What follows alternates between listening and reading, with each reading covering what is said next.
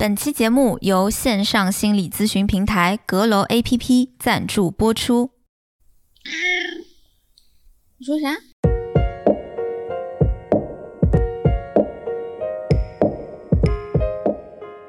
？Hello，大家好，欢迎收听雷雷星利比多星利比多，我是十一。我是 B 仔。嗯，今天呢，我们想要录一期深夜电台。多深夜，嗯，因为现在我们录音是晚上嘛，平时都会是白天的时候录音，对不对？嗯，所以呢，在这个暧昧的气氛下，哎，我们要聊一个父女关系的话题，好扫兴，你们以为是什么大家一？定觉得很扫兴吧？不知道我们到底在干嘛？哎，这个事儿其实是这样子的，嗯哼，就是呢，我作为一个女儿，这么多年以来，其实都会觉得压力很大，嗯。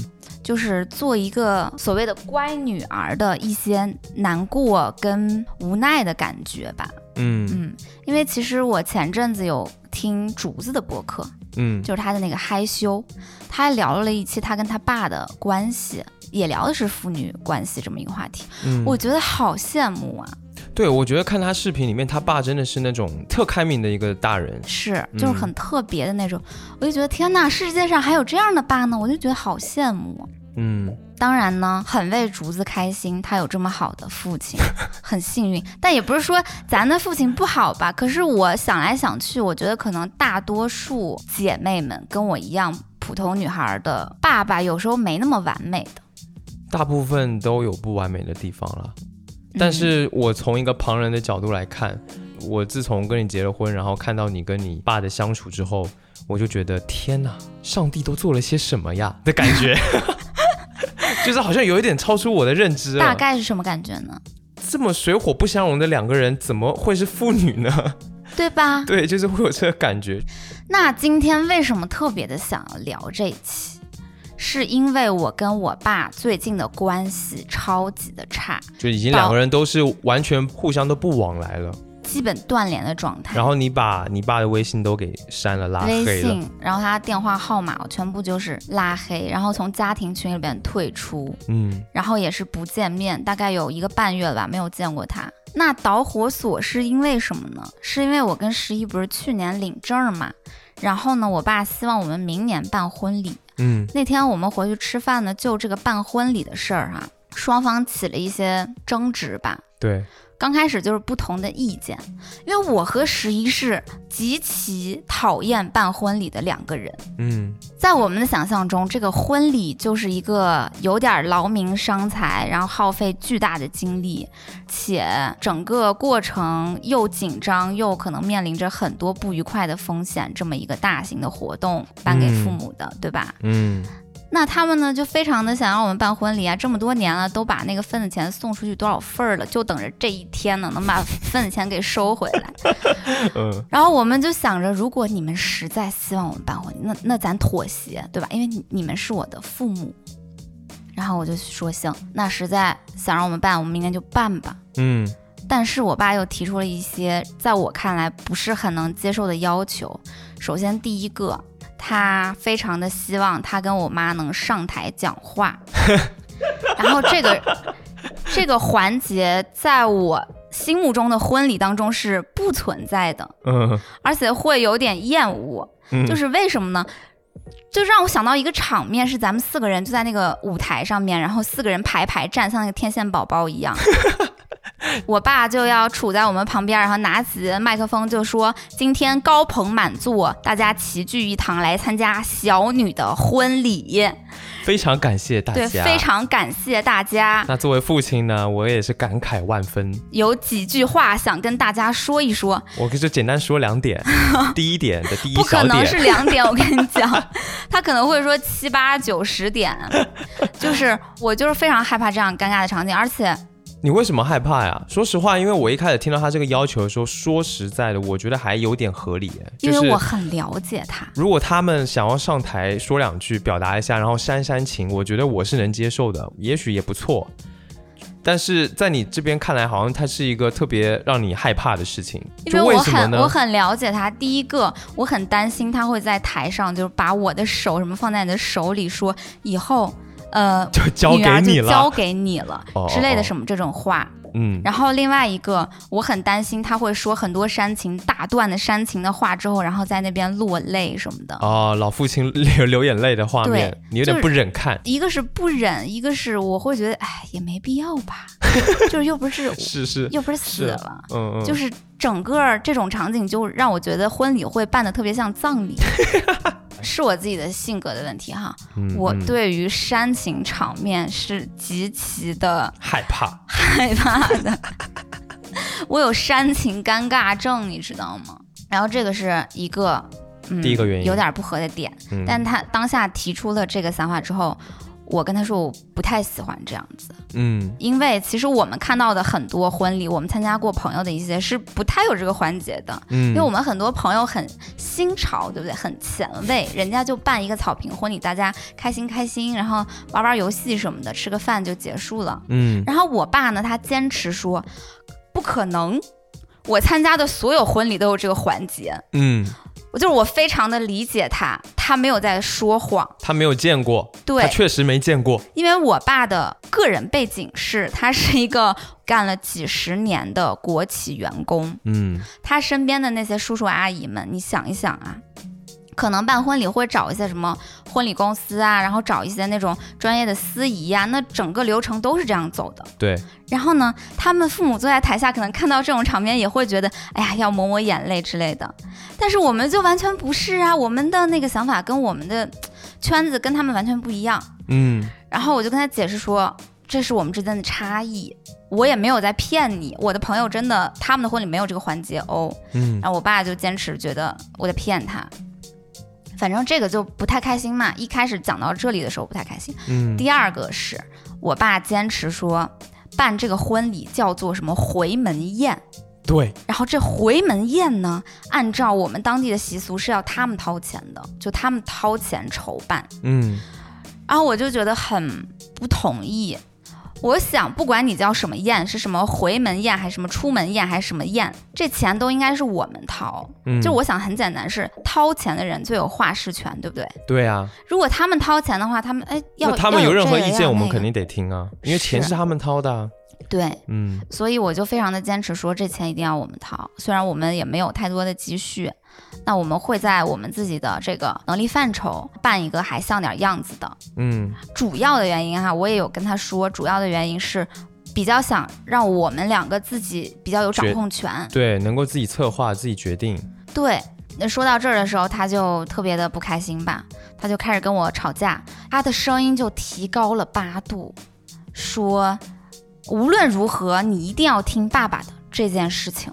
嗯然后说你们也不容易，什么什么这个那个，大树底下好乘凉，永远要记住在父母身边，呃，你们就是幸福的小孩。然后我跟我爸说，你能不能尊重尊重我呀？嗯，就是能不能听听我们的呀？因为大体上来说，这还是我们两个人的事情，对吧？对对，我们不想日后有一天想起婚礼这事儿，觉得有遗憾，可能一辈子就这么一次婚礼。嗯然后我爸就说：“怎么能跟父母讲平等呢？小孩永远不能跟父母讲平等。”然后这一句话他一出口，我马上被激怒了，然后我就开始发疯，然后他也开始发疯，就是我们两个都怒气冲天，场面已经难以控制，我们嗯都相互嗷嗷嗷嗷的说，然后不听对方说话。嗯然后我就准备走了，当时我跟十一在门口嘛，他怒吼了一声：“下次不要再回来了。”嗯然后我们就走了。嗯然后那天走了之后呢，其实我就已经心里边很难受了。唉，回到家之后呢，他就还给我发微信，是那种长篇小作文，嗯，当然也是老生常谈啦。说教型的，对，说教型的，就是你一定要记住，你一定要知道什么什么什么什么什么的，反正嗯就是非常的命令式的那种口吻。对，我就没有回他。过了一天之后，他可能稍微软化了一点，他说那天我太生气了，向你道个歉，对不起，还加了惊叹号，还加了感叹号，就是谁家道歉会加感叹号，然后他可能只是想表达他很大声的在跟你说啊，很有很有诚意。我觉得不对不起是啊。对不起，那我也不遑多让啊！我跟他说，那天我的情绪也不好，也对不起，也加了感叹号吗？对，也加了感叹号。你俩好无聊啊！而且我加了三个感叹号，比他还多两个是吧？对，然后我就跟他，稚。我就跟他在微信里边打字嘛，我就说既然要谈的话，那我就谈一谈。我跟他就一二三四也非常冷静的，呃，详细描述了我们的诉求嗯跟我们的想法。我再跟他很冷静的说一个点吧，我说如果。呃，日后可能十年、二十年，当我们再回顾起这一场婚礼，发现并不是完全由我们的心意来策划跟办的，嗯然后我们会非常的遗憾的。这个遗憾很难说会不会牵扯到怨恨你们，嗯就是我就觉得他好像没有听懂，又给我发来了老生常谈，然后我终于忍无可忍，我跟他说，如果无法沟通，那我们就不要沟通了。嗯，然后我就从那个群里边退出，然后删了他所有的联系方式，嗯然后事情就最后变成了这个样子。然后一直到今天，已经有快两个月了吧，没有再联系过。嗯，其实途中咱爸是有想找我们出去吃个饭，然后可能再聊一聊的，对，但是我都没有答应。是啦，因为，嗯，就是最后的那一出微信聊天，我实在是太不爽了。嗯他发过来的那些话很刺痛我，因为他有喝了一些酒，然后不是特别理智的情况下说了一些比较情绪化跟很爹味儿、很男权的那种话，嗯，所以我就决定跟他终止这个交流。就特别的顽固不化哈，对然后又是那种酸溜溜的那个感觉。对，就这个事情，我上一次在你们已经在大吵的那个当下，其实我是翻了个白眼的，嗯，我就在想说，干嘛有必要吗？有必要吗？你们俩有必要吗？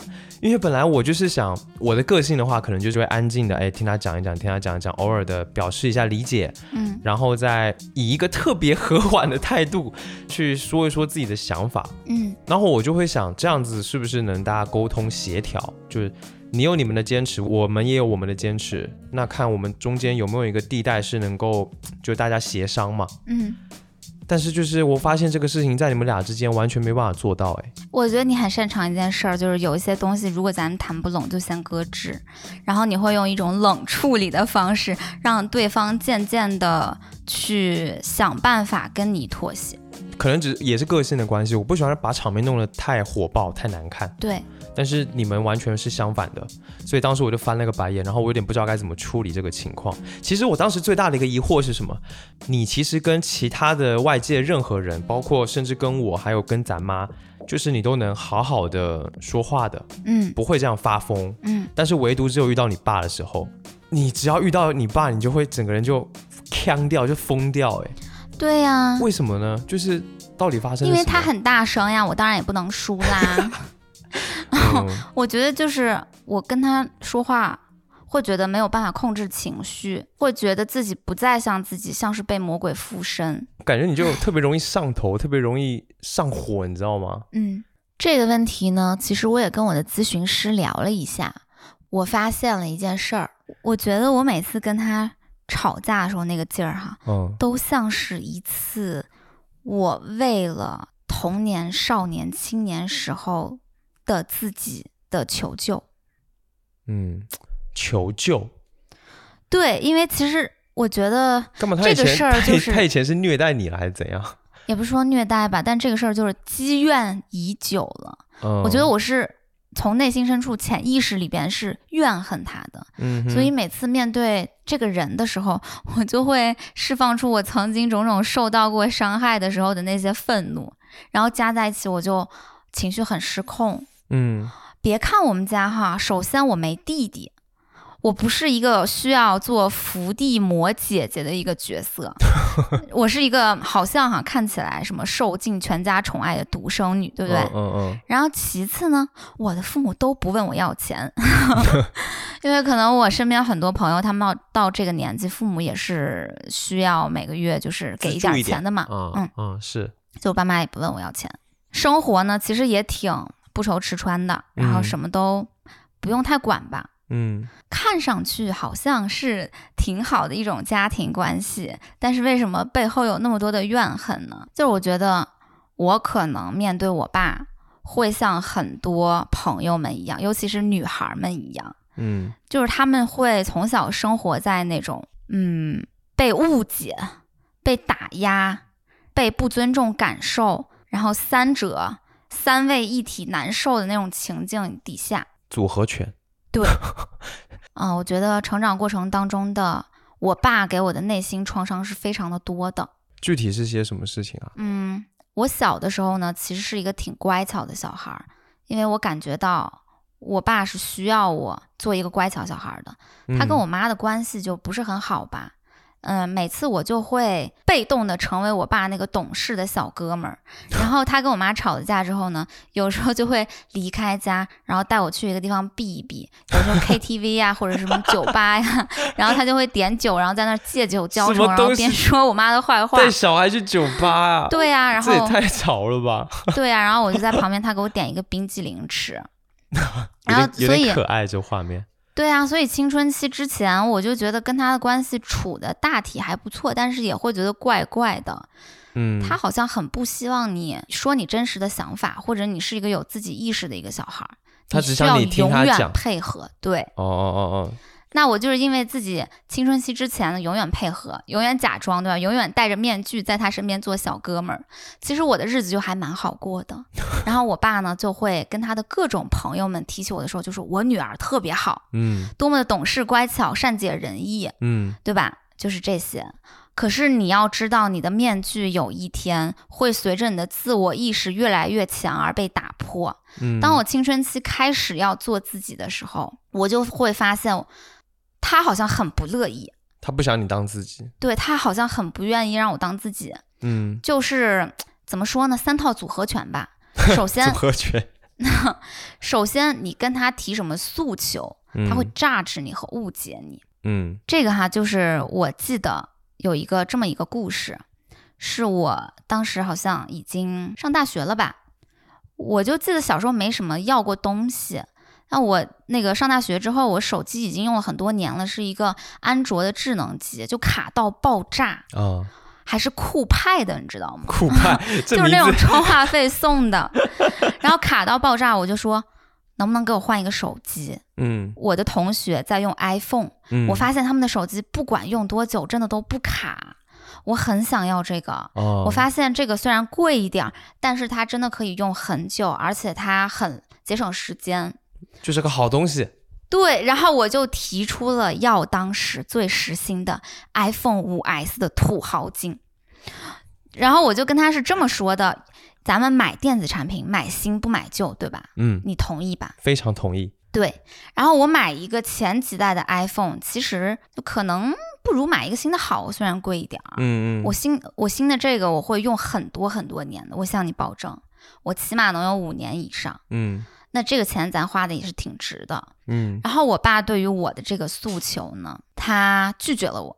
那这也没什么嘛，他为啥拒绝你？他说太贵了。哦，拒绝我之后，他说的一些话让我觉得特别难过。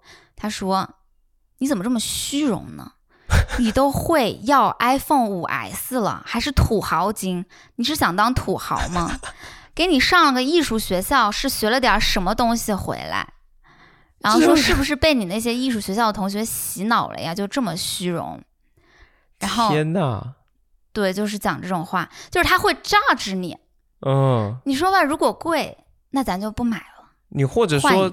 对吗？你你要觉得贵，你就换个预算呢、你就说你的预算是多少啊？咱们在预算当中挑个最好的。对呀、咱们商量商量嘛。就是它会上升到你的人格吧，他在攻击你的人格，对你的道德层面，嗯，说你虚荣什么的。他给你制造了一个道德瑕疵。对，尤其最难受的是，呃，送你去艺术学校，还不如不去，不要上这个艺术专业，学一个什么文科呢？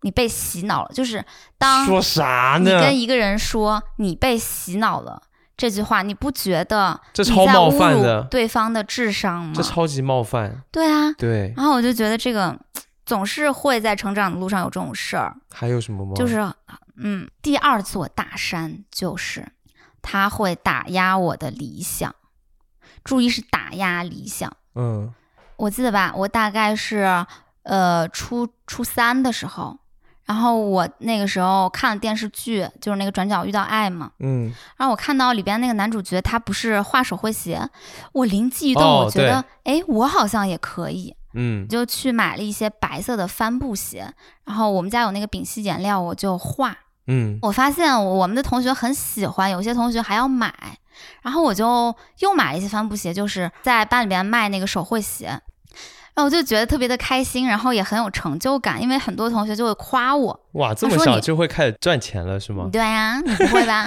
我不会。然后我同学就会夸我嘛，他就说：“哎呀，好有才华呀，画的好好呀。”嗯然后或者是哎呀，这个还能赚点钱的，真厉害。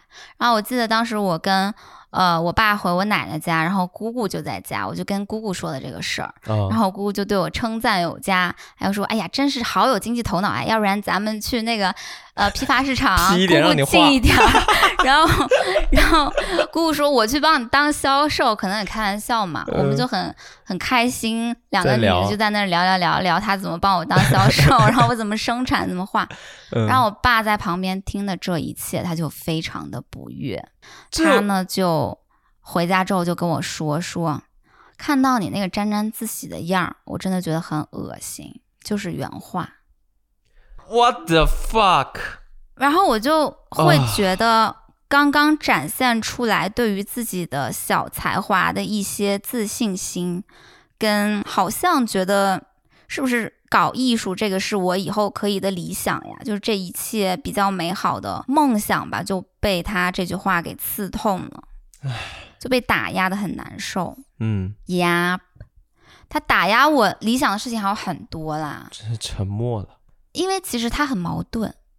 我爸是我画画这件事儿的一个启蒙老师，是吗？他是一个画画很好的人。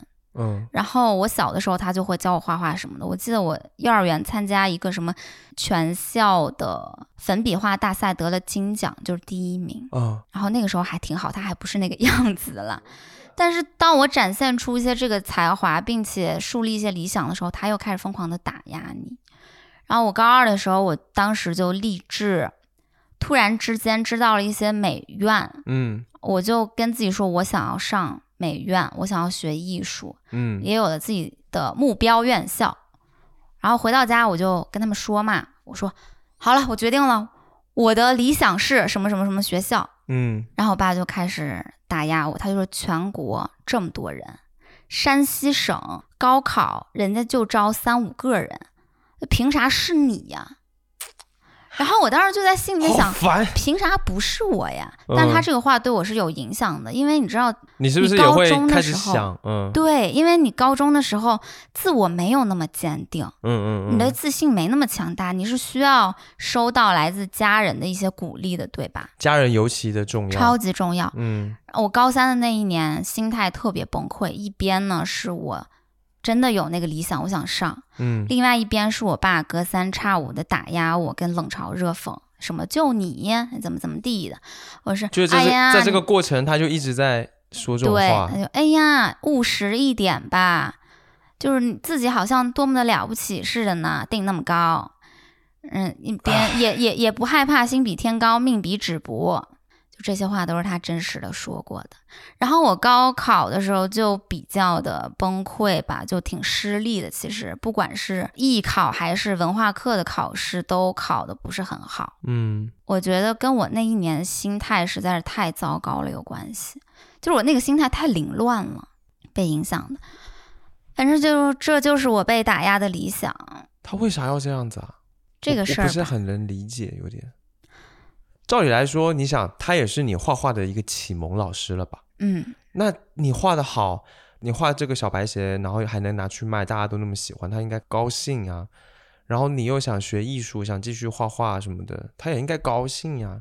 好，确实挺矛盾的哈。其实我觉得我到现在这个年纪，我有点能理解他为什么会那样。嗯他其实会把自己的性格投射给自己的小孩儿，然后他是一个特别自卑跟无法承受风险的人。嗯然后同时他会把这种性格特质传递给你。那人们肯定都希望，都希望孩子跟自己是一致的，嗯嗯，嗯这个是一个原因，就是一种投射。然后另外一个原因，我觉得他其实呢害怕你不好，但是呢，他很害怕你真的太好，嗯因为你好了之后，某种层面上他的自尊心是会受不了的。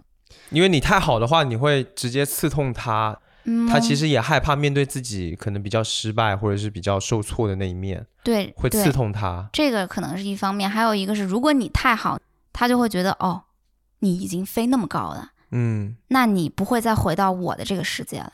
那我作为一个你的父亲，你对我的需要感可能就没了。嗯嗯嗯嗯，你变得太聪明、太优秀、太有能力，或者离我太远，怎么样的？那我的这种父亲的成就感在哪儿呢？你就不需要我了呀。嗯，我觉得就是这种心态吧。哎，好吧，我觉得你这问这个问题问得挺好的，也是长大了之后我才会理解到说，父母其实有他们特别严重的局限性，他们性格上面的局限性是会伤害到你的，可能在成长的过程当中。嗯然后很显然，我爸是一个，哎，这么说有点难听吧，但是我还是想这么说，他一定是一个内心有问题的人。那他有问题的那一面呢，就会波及到你，尤其你还是一个孩子的时候。对你跟他这么亲近，你就是他身边的人呢、对啊，我还有一个比较坏的臆测，就是我觉得是不是因为他在社会上其实并不是多么的成功，或者是多么的厉害，所以他才会在家里面打压自己人。我觉得是吧？就是你如果已经在外面很屌了，你在外面就是吊打其他所有人，然后打压别人很多人，你在家里面，你对自己的家里人就是会比较好啊。我觉得是的，就是其实每一个人哈都是需要一些权力感的，都需要在某一处释放自己的控制欲的，攻击性，然后自己的那种那种掌控感，power 的感觉。对对对，但如果你也许在工作上面或者事业上面哈，你释放了这一块儿，嗯你在这个上面有欲望、有追求，然后有做到一些事情，嗯那你其实，在家里边相对你的那个掌控欲，跟你那种权力压制的感觉没有那么重。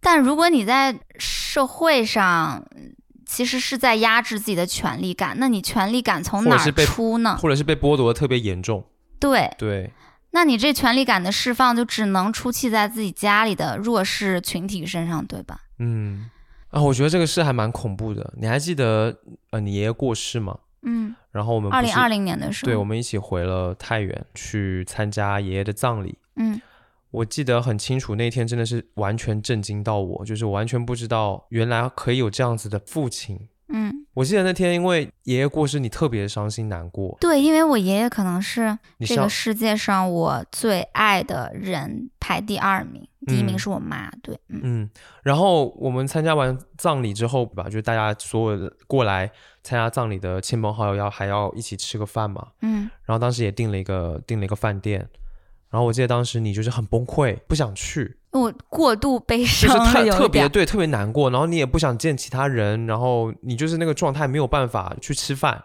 就很简单。对，然后你就跟咱爸说了，结果我记得当时你们就因为这个事情吵架，就他硬要你去吃饭。嗯我当时超不明白，超不理解他为什么硬要你去吃饭，就是我对他的观感哈，我对他的算是第一印象吧，嗯变糟就是从那一刻开始的。嗯就你难道看不到你女儿已经伤心难过成什么样了吗？嗯，然后你还硬要他去吃一个饭，然后这个饭也不说有多重要吧，能有能有多什么重要的事情吗？家里人能有多重要啊？对啊家里那点屁事儿。对啊，能有多重要？但是你女儿已经难过的就是不行了，你为啥还硬要她去吃饭？然后你也说不出个原因啊，你只是就他让我觉得很鬼打墙的是，我们所有的人，包括咱妈，然后包括我也说小小说了两句，我说就是你就是没有办法去吃饭了，她很难过，她很伤心，嗯，然后他就是我感觉他就是完全听不进人说话，对啊，他这点让我觉得超超奇怪，就我跟他说话，所有的话都像是会被吸到。呃，一个异次元的黑洞里面。对，就很神奇，我觉得很牛逼，就是他跟我完全是不一样的，就是因为我是一个特别习惯听别人说话，然后会嗯吸收进去，然后给反应的人，对理解他人，但他跟我是相反的，对然，后我就觉得哇，这个人好好神奇哦，就这种反应。结果你就是因为你就真的不想去吃嘛，所以你们就吵起来了，是然后你就特别崩溃。结果咱爸，这可以说吗？这有啥不能说？就就是简单来说就这样啦，我就不想去饭饭店吃饭嘛，然后他非让我去。我们在饭店门口走到那的时候停下来，我说我想要回家，嗯，然后他他他他就不行，然后我就跟他吼了一嗓子，我说你看不出你看不到我现在特别难过吗？嗯我难道不能有点感受吗？然后他给了我一巴掌，就是在饭店门口大马路上众目睽睽之下，然后我马上就伸手要打回去，嗯，但是被他挡了，嗯就是输了这一局，有点难过，因为我输了这一局。总之，这就是我要说第三座大山，就是完全不被尊重感受，就不要说什么尊重了，就是他看都看不到你是有感受的人的这件事儿。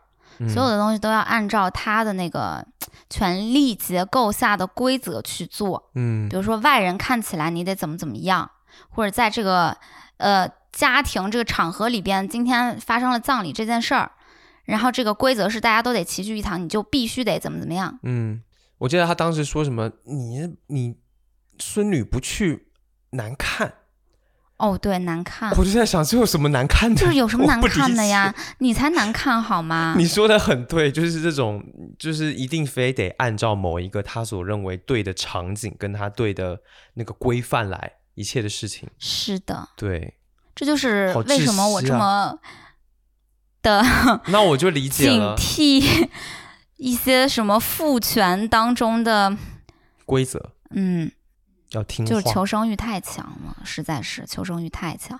然后那天的最后的结局就是我跟十一两个人直接就跑掉了，然后买了一张机票就飞回上海了，对吧？嗯？嗯，嗯，直接就走了。直接就走了，就根本不鸟他。唉我算是理解了，我觉得这一切真的太窒息了，是的，就是已经窒息到，如果你不用力去反抗、去发疯，你没有办法自处了，是的你，无法自处了。嗯。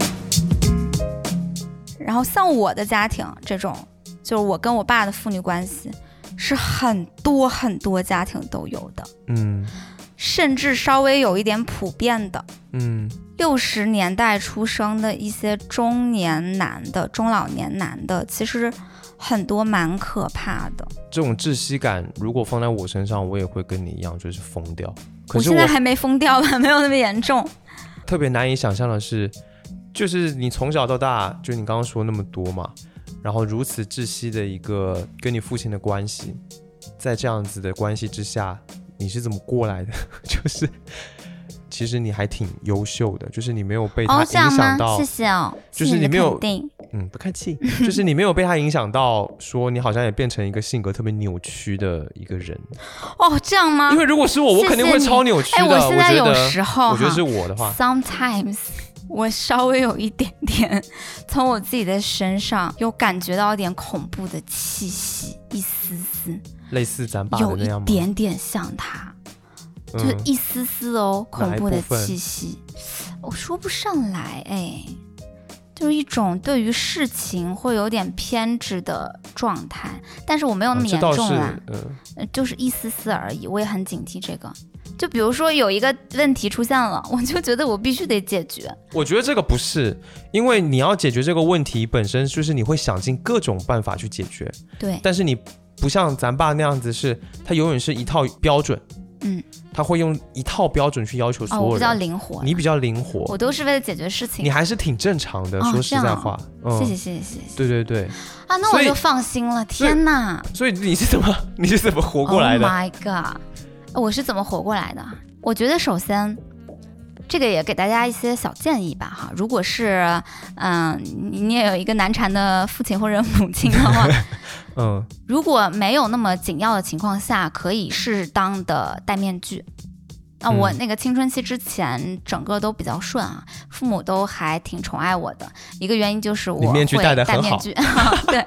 然后基本上我发生了任何不好的事情，例如说不写作业被老师请家长还是怎么的，我都一个人解决掉。嗯，但这个就其实很需要你，特别聪明吧？也不是说聪明，就干一些可能不那么乖的一些事儿。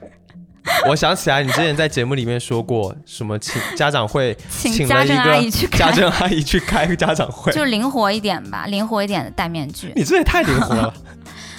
然后青春期之后，为什么能长到还不错，是我很早的发现了我爸有问题。嗯我的世界当中没有一个可以信赖的长辈给我树立一个榜样。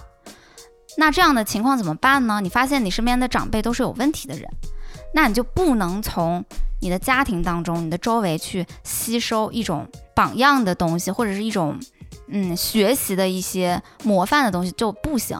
你得必须一个人独立的建立所有你自己的世界观、自己的想法、自己对于事物的判断标准，嗯然后自己的理想等等的。就我觉得，我对于父母、对于家庭的祛魅是很小的时候就开始的，嗯，我就发现，就是我你比的家庭他们优秀什么东西，然后就只好自己去摸索吧。嗯，嗯，那你你是怎么摸索的呢？我觉得这个其实还挺难的，因为我会你有摸索到吗？我本来就我的我的榜样就是我爸啊，然后我爸哎挺好的啊、这就是我所以羡慕就还好你的点啊。就是你，我不可能不像你这么辛苦，可能要自己去摸索。这就是我羡慕你的点，就是我嗯觉得你是有榜样的。嗯像我的话，我没有嘛，就只能自己。这个过程怎么讲呢？怎么摸索？就是不信任一切，不信任一切评价、一切建议、一切他们说的话，就打破权威嘛。对，嗯不要相信，都当他们在放屁。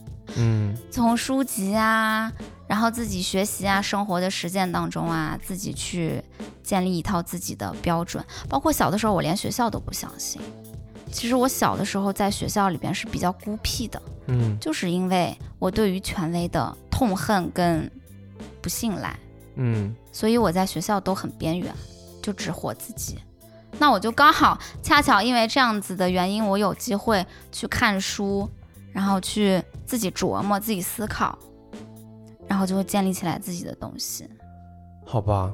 其实还挺痛苦的，很所以我说，我觉得得我挺羡慕的你的，就是你小的时候有可以相信的东西，不管是相信学校还是相信你爸之类的。嗯嗯嗯，那这是一个方法，还有什么呢？就是渐渐长大之后吧，我觉得要理解到父母的局限性。刚刚不是说了吗？嗯父母也是人，他们不比在大街上走来走去的那些人有任何高尚之处，嗯有任何牛逼之处。他们全身都是缺点，都是局限性，都是嗯没见识的那那一部分。所以就是要认识到他们的局限性，并且我觉得不用太去痛恨那个。嗯，我觉得这就是为啥我不想生小孩儿。你怕你自己的局限性，但是我觉得自己已经还可以了，可是依然不愿意生小孩。就你真的不知道要长成什么样子才能对一个生命负责，才能去教导一个其他的生命。嗯觉得社会上百分之九十九的父母都是啥也没想，脑袋一热，咔嚓生下一个孩子，嗯然后就是瞎鸡巴交呗。所以就是一定要意识到父母的局限性。我很小就意识到了。嗯嗯，我觉得人就是时代的产物嘛。你想，我们现在的父母可能是六十年代生人，那他们刚过三十岁，就已经是八十年代了，嗯，对吧？嗯，然后那个时候，其实人已经差不多成型了，可是人成型了。这个社会整体的环境思想反而是在发生一个非常剧烈的变化的。对啊，这个时候他们生的小孩是在这样子的一个变化完之后，一个更先进的或者是更没那么传统的社会当中成长的。甚至是在一个奇异点中，对奇异点到来的时候成长，互联网，对不对？那嗯下一个奇异点可能马上要来，比如说可能是外星人、硅基生物，嗯，还是什么，呃，地外文明、什么地底人等等的。对嘛？那有可能我们的下一代是在地底人跟一地底人一起生活呢，对啊，就很难说。就是他们已经成熟的年纪是三四十岁，一、嗯，但反而是社会特别剧烈的变化，他们可能在这过程当中没有适应的能力，对然后就这么又过了二十年，那就已经完全脱节了吗？对，所以他们确实会有很大的局限性，在我们这一代，是我们可能八零后、九零后是体现的特别明显的。是，嗯，确实。对，我觉得你说的这个时代割裂感下的这种代际差异是特别的重要的，嗯确实是有嗯这一点。哎，反正呢，嗯，你说这抻芝麻烂谷子的事儿吧，就也是以前了。现在呢，很实际的，它也影响不到我啥了。但可是它会影响到你情绪啊，对，就你就像 PDSD 一样，你就是有战后的那个后遗哎，症我。跟你讲，真的是这样。其实你从理智层面上哈，嗯，你是知道它影响不了你啥了。你现在真的不爽，买一张机票直接飞走了，去一个他根本管不了你。对啊，嗯，可是呢，为什么还会隐隐的在爆发矛盾之后有这种恐惧感跟焦虑感呢？嗯，就是曾经的那些东西会让你觉得你似乎还没有脱离它的魔掌，会有这种错觉。然后呢，这种错觉就会带来一种，哎，我还是在曾经历次多少次的他的那个阴影之下，嗯，然后爆发冲突，我还是会害怕，就是感情上、潜意识上还是觉得我靠恐惧，怎么办？就是那种被压制的、束缚的、窒息的感受，还是会不停的涌上来嘛。对，嗯所以也没多大事儿吧。就最近这个婚礼的这个事儿，也给我的生活造成了一些困扰。嗯，嗯，大概这一个多月吧，每天晚上睡眠都没有很好，然后另外就是我们的生产力也下降了很多，笑死。就是觉得很多工作吧也没什么斗志。嗯，然后我就是，嗯、因为我们一直在那个也挺抑郁的，我对。我们不是一直在阁楼上面会持续的去做那个心理咨询嘛？当有需要的时候，嗯嗯啊，那我就刚好这一个多月，我就在阁楼上面每周跟心理咨询师约了一下去做这心理咨询。嗯，就聊这个事儿是吗？对，嗯那之前都是你做嘛，这个是我的第一次初体验，对吧？嗯，然后我就选了一个非常好的一个姐姐，你然后我跟她的第一次咨询，她就问我说。啊，那你为什么会这么愤怒？然后我就跟她讲了刚刚可能我上述讲的那些，呃，曾经积怨已久的这些东西。嗯，然后他就做了一件特别好的事情，他对我去进行了一个简单的冥想引导，冥想吗？或者说是催眠引导也可以啊。嗯嗯嗯嗯，他是引导我呢，把眼睛慢慢的闭起来，然后想象一下我爸坐在我的对面，然后呢。呃，不要带着任何偏见或者是事先的预判去看他，他就是那么平静的坐着。嗯然后咨询师呢，他就引导我说，你也许可以把深埋在内心的一些想法，好好的告诉他。嗯，然后我就讲了很多很多，你是直接不是在心里想，而是直接说出来对，是要说出来的哦。嗯嗯嗯你要闭着眼睛，在一个很舒适的环境下，然后他会慢慢的引导你，嗯然后我就说全部说出来了。嗯然后心理咨询师还问我说：“那对于婚礼这一件事情，我希望他怎么做呢？”然后呢，我就继续缓缓的讲我心中希望他的一些做法吧。不过在这个过程中，其实并不容易，因为我很难不带成见跟偏见去说一些话。你很难就是脱离你对他的那个印象啊，然后他给你的那个感受啊，对，所以在起初是磕磕巴巴的，嗯起初是很别扭、很尴尬的。嗯但是到后来，我觉得我释放了。然后那天我是在一个黑屋子里边，嗯，然后跟心理咨询师进行这个视频的。不过我就是把那个视频关掉了嘛。然后我说到后来，我就有点儿，嗯，憋不住了吧，就泪流满面，真的也比较啊，对，也也比较释放。嗯，呃，说完之后，所以是什么感觉？为什么会泪流满面？是感动吗？还是什么感觉呢？哎呀，好复杂呀，很难形容哎，嗯，就是又恨，然后又觉得有点愧疚。嗯因为就婚礼这件事儿本身哈、我的处理方式其实是有那么一点点过激。嗯。嗯，就不说以前的事儿啊，就这件事儿，我是稍微有点儿太刚了，嗯。嗯，会稍微有点愧疚，哦。同时也有深情的因素在里面，嗯。深情跟有爱的部分在里面。嗯，嗯、确，实很复杂。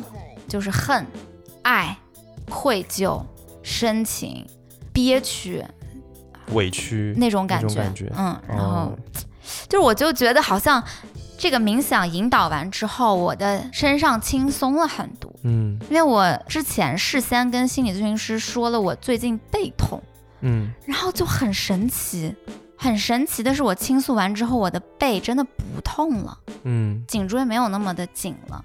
咨询师告诉我说，其实背痛是一种在心理层面的隐喻，就是当人的内心、精神世界承担了太多的负担嗯跟压力的时候，确实是会有这种躯体反应吧？可能。嗯，哎，反正我就觉得特别好。这个冥想引导不是结束了吗？嗯，他还跟你说了什么吗？就是我终于在一个陌生的姐姐那儿得到了从没有过的肯定和称赞，就是她对于我之前做的那一切，包括对于我小时候的经历，然后包括对于我跟我爸的沟通方式和所做的一些努力，都给予了极高的的评价，评价。他说你？他说你其实真的很棒，你跟他的相处当中、交流当中，其实真的很有智慧，嗯，就是也很开心你能成为今天这样子的你。就是我觉得说完这个话，哇靠，我就鸡鸡皮疙瘩起起一身，嗯我就觉得很窝心吧。然后呢，他给了我一些启发，嗯是那种很不 push 的启发。是什么？呃，是首先第一点哈，他不是在那个冥想过程中有引导我说出，呃，我希望爸爸对我的方式吗？嗯然后我就说了一下，什么尊重啊，或者是先听你把话说完呐、情绪可以不用那么上头啊，嗯嗯呃，那个如果我们无法沟通，那有些事情可以先搁置啊，但是不要让矛盾激化等等的。嗯嗯然后他启发我说，你可以用你希望他对你的这个方式，先去对他，先给他做一个榜样。哦，对，懂了我。觉得这个启发就很棒，我以前好像没想过，就是我可以先给他做榜样。嗯嗯然后第二点启发可能就是，当我咨询完之后，心理咨询师问我说：“我发现你的语言表达能力特别的好，对，你讲东西非常的细致。啊而且逻辑清晰。”对，嗯他就说：“你有没有想过，为什么你会有这么好的语言表达能力？”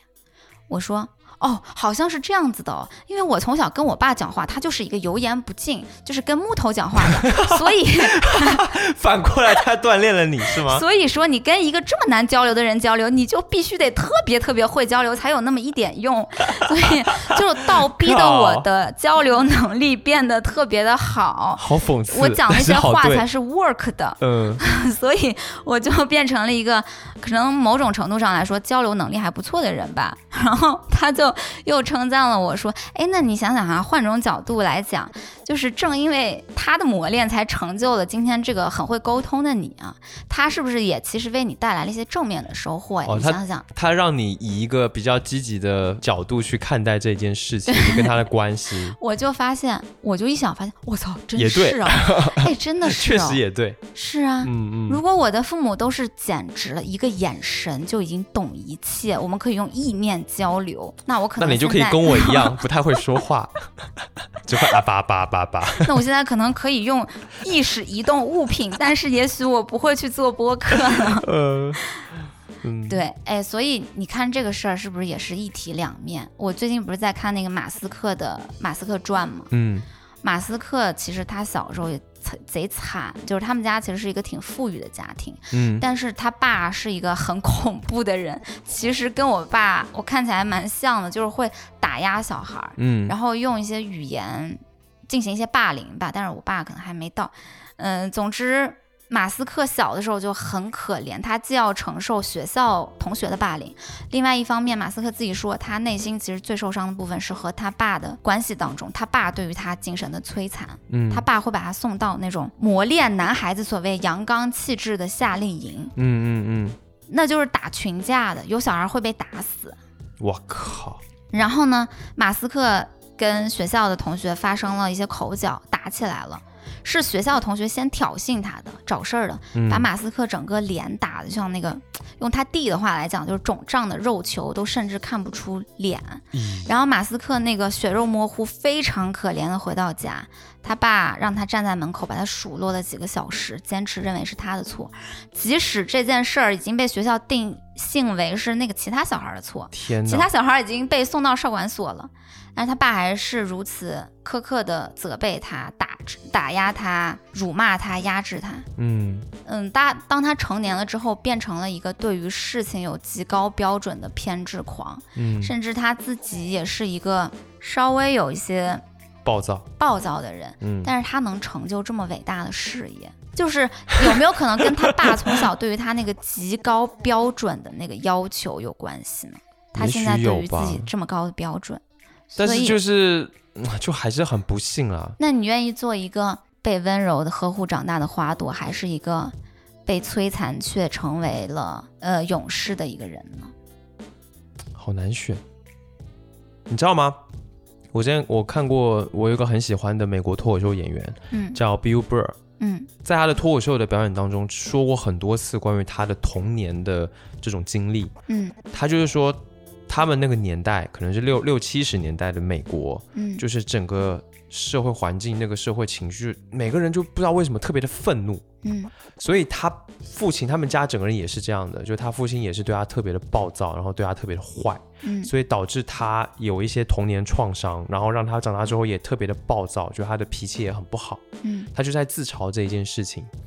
然后我当时看他很多脱口秀在以这个为主题讲的时候，他讲的那么的好，然后很好笑，然后我觉得他就特别有魅力，嗯。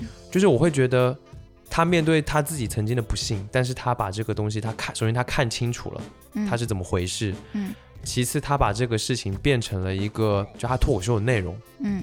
就他在这个过程当中，我觉得他可能治愈了自己，或者是他逗他用自己的事情逗乐了别人，我就觉得特别的伟大。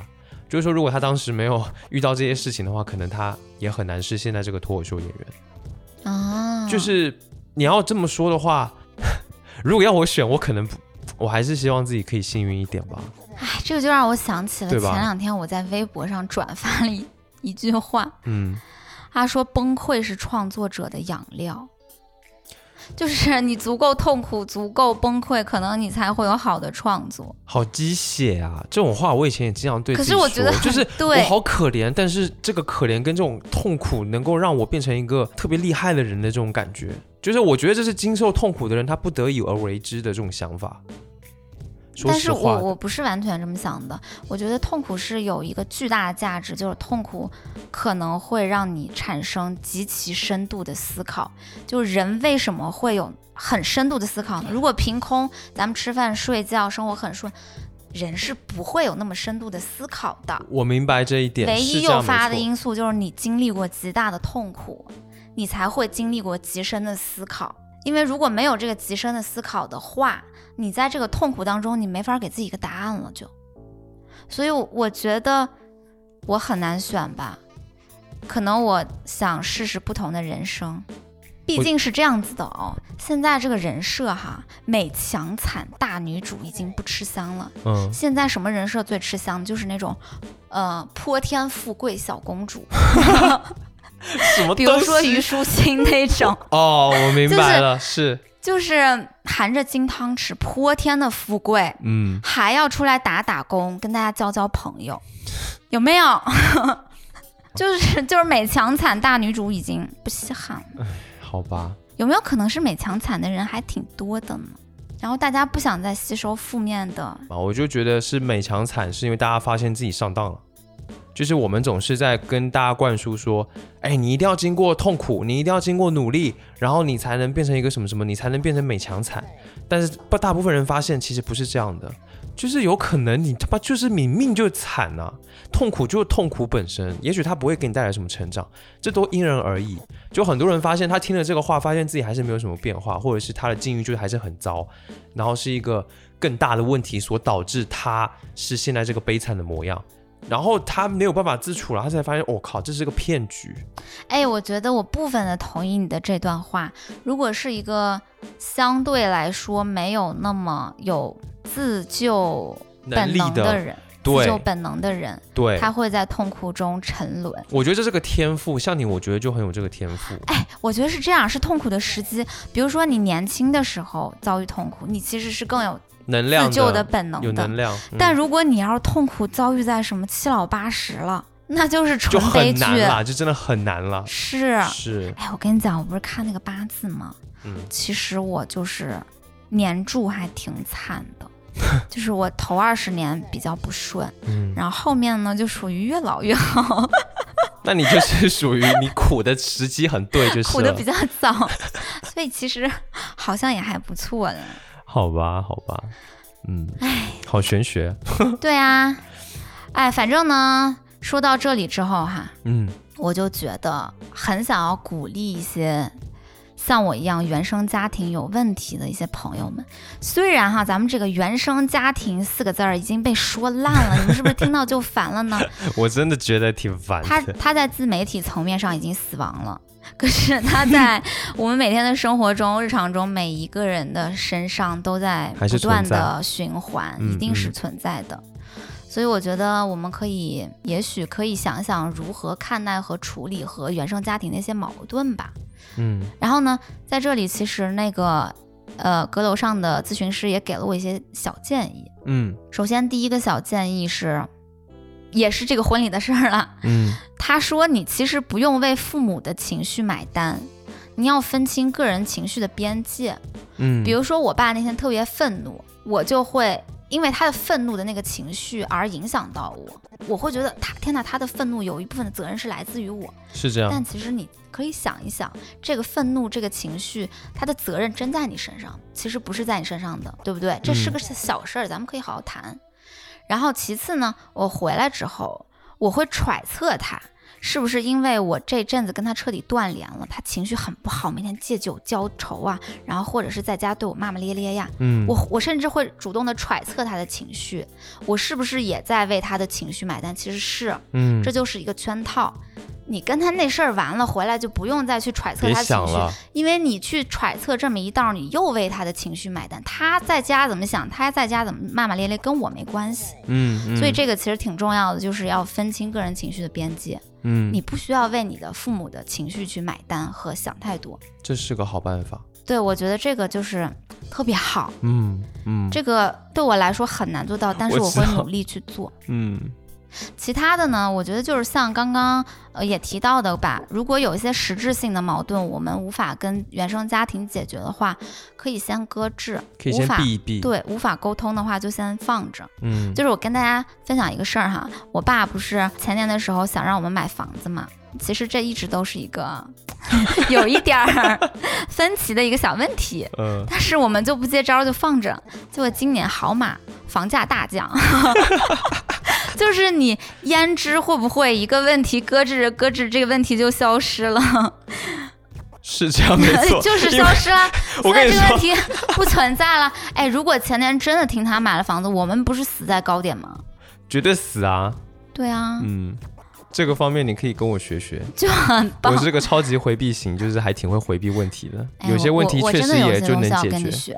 学，嗯，是我太较真儿了。我也有些事情要跟你学，对，互相学习。是，哎嗯，反正说这么多吧，今天也把我的伤疤给大家，呃，扒开看了。嗯，就可能大家会觉得这这期节目负面情绪太重了，嗯，不过其实换一个方向，咱们想一想哈，生活也没有那么糟嘛，其实，嗯对吧？嗯我觉得最后还是可能还是要相信一件事情，嗯不管是你跟父母的关系、跟原生家庭的问题也好，嗯就是如果你想解决它，你首先要相信自己确实有能量。嗯我觉得这个相信特别的重要，嗯相信自己是有能量、有力量的，这个力量跟能量它自然就会产生。嗯就你，哪怕你说是自我欺骗也好，还是怎么样也好，我觉得这样子的，首先有这样子的一个想法是重要的。这个就是你要先。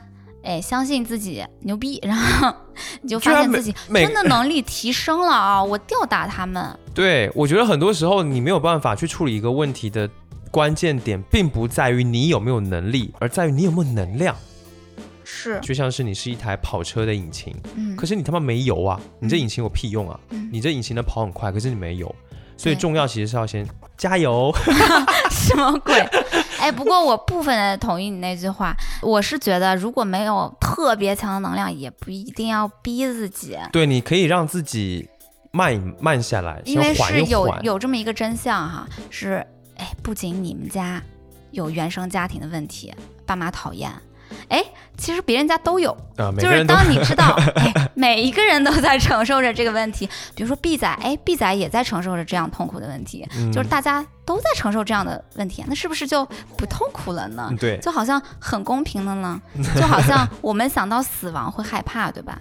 但如果你想到一件事儿，就是每个人都会死，你是不是会觉得有一种啊压力分摊？原来大家都会死啊，那我没什么好怕的。然后你想，哎，我们家好操蛋啊，好烦呐、然后你想，其实所有家都操蛋都烦啊，那没什么好怕的，嗯，它点只是一 Q 个精神了。对一个阿 Q 精神。然后另外呢，如果大家真的会觉得，嗯、一些家庭问题吧，或者是感情问题吧，或者一些人际问题吧，非常的困扰自己的话，还是很推荐哈，呃，我们上这个心理咨询平台阁楼嗯。APP 来咨询一下的，因为我和十一一直都在使用，前面一直是十一在用，用了很久了，有一年了吧。有有有，然后我最近呢，因为我自己觉得，哎呀，我自己实在是 情绪难以释放。是嗯，也不是说咱有些什么真的很大的心理问题才去咨询，嗯。而是你生活中可能有些小烦恼，让你觉得最近不太得劲儿了，你就可以咨询一下。因嗯为这个，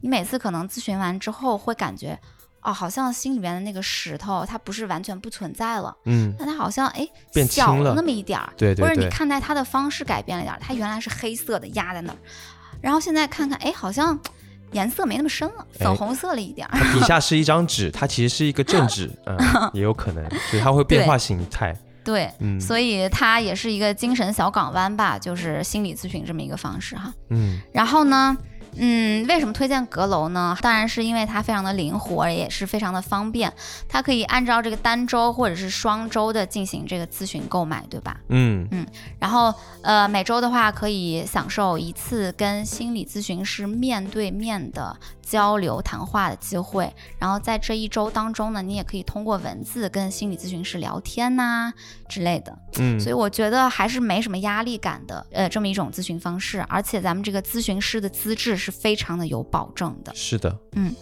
然后另外，我想给大家一些，如果你们想要去阁楼选择咨询师，这有什么小心得呢？嗯因为其实我选这个咨询师，我就选了挺久的。在阁楼 APP 上，他会呃帮你推荐很多的咨询师，其中有他们的照片儿，然后有他们的一段介绍，还有他们的介语音。嗯，我就是看脸跟听声音，我就很看脸，意意思是你的咨询师长得很很很漂亮吗？不，是不是很漂亮还是什么，就是你感觉很有眼。缘是吧？对眼缘特别重要。那第一感觉大家如果看的话哈，你们可以 focus 一下，你看他的这个照片上面的眼神的感觉，就有没有这个眼神？哎，感觉他眼神怎么透露着一一种吸引力，或者是一种呃舒缓感呢？嗯，嗯我就是这么选的，就是我那个咨询师。就是你频率得对到。对，我觉得那个姐姐的那个眼神儿，她的那个面相，我特别的喜欢。然后其次是我点开她这个语音条儿哈，她说话的感觉我特别喜欢。对，嗯，我觉得语音调特别重要，就是你要知道这个人说话的方式跟你也是不是也能对起来，然后你喜不喜欢听他说话，是这个也还挺重要的。对，因为有时候